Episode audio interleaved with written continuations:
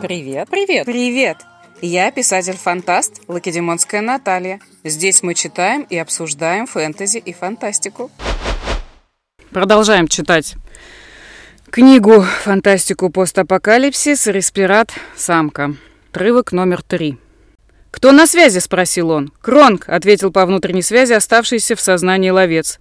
«Ты крепкий орешек, Кронг. Глуши мотор, будем паковать цель», – скомандовал Курт.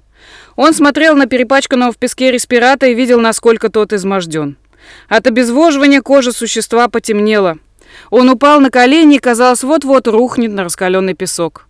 «Он нас не подпустит!» – засомневался напарник. «Перехвалил я тебя, Кронг! Ты посмотри на эту мелочь! Если его срочно не окунуть, он прямо здесь копыта откинет!» – подбодрил напарника Курт.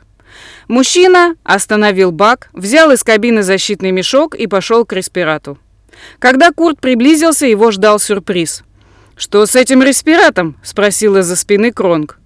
Измученное существо повернулось к охотникам и завыло. Шлем Кронга не выдержал очередной атаки, и тот упал без чувств на песок. Курт взял себя в руки и накинул мешок на респирата.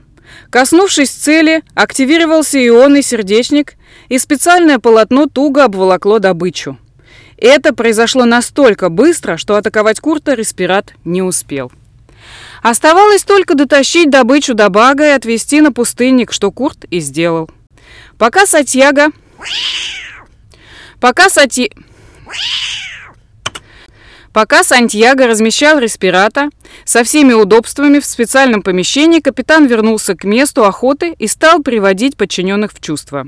Все они были без сознания, поскольку находиться под палящим солнцем долго нельзя, а запасы кислорода ограничены, Курту на помощь вышла вся команда. Даже инженеры облачились в защитные костюмы и, сойдя с пустынника, осматривали поврежденные баги. «Что у вас здесь произошло?» – поразился один из инженеров. Настоящее побоище. По внутренней связи вмешался другой. А вы спросите у того умника, который шлемы у ловцов модифицировал. Затаскивая тело Ли на корабль, ответил Курт. Резервные костюмы не отличались друг от друга, поэтому опознать виновника недоразумения на глаз капитан не смог. «Я здесь ни при чем. Шлемы в отличном состоянии, защита новая, я тестировал», начал оправдываться инженер по громкой связи. Курт поднял голову и начал рассматривать подчиненных. Все в шлемах и бежевых скафандрах, понять, кто говорит, было невозможно. Сейчас Сантьяго... Да чтоб за имя-то такое, блин! Надо назвать его по-другому, читать тяжело. Сейчас Сантьяго приведет этого респирата в чувство и еще раз протестируем, только на тебе, пригрозил Курт. Собрав все тела и технику, пустынник медленно побрел к подземному городу Суп. Теперь можно было расслабиться. Респират пойман, и после продажи на черном рынке команда получит достаточно сахара, чтобы дожить до сезона легальной охоты. Глава вторая. Курт отдал все необходимые распоряжения команде и направился к трюму. Так у рисоловов называлось специальное помещение для пойманной добычи. «Ну как он?» – спросил у Сантьяго Курт, зайдя в предбанник трюма. Он застал друга, наблюдающим за пойманным существом. Сквозь большое прозрачное окно в толстой металлической двери сочился фиолетовый свет. Проникнув в предбанник, он смешивался с белым сиянием диодов и приобретал странный оттенок. Каждый, кто попадал под эти лучи, выглядел словно покойник.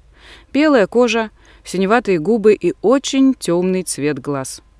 Независимо от палитры радужной оболочки, глаза делались мрачными и безжизненными. «Живой, хотя очень потрепанный», — задумчиво ответил Сантьяго.